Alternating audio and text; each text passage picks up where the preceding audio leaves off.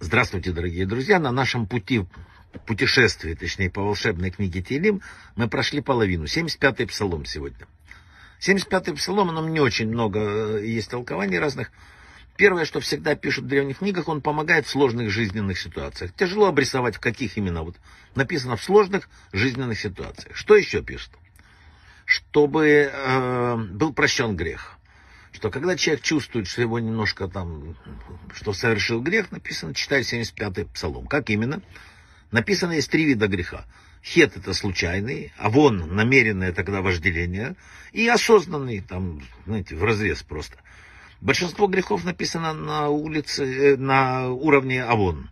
И вот этот 75-й псалом стирается путем раскаяния чтения 75-го псалма. Такое у него свойство.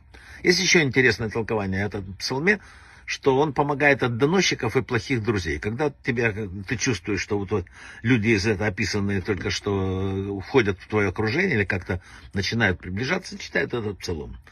И э, что еще несколько раз повторяется – о том, что человек, вот когда одна из самых страшных зол человека, это гордыня, и человек чувствует, что он загордился, что-то такое вот чувствуется, поднимается в нем, немедленно читать написано, даже здесь не написано даже сколько, обычно пишут, 3, 5, 7, но гордыня настолько сложная и настолько важно побороть, что пишут как можно больше. Вот и все о 75-м псалме. Брахава от слаха.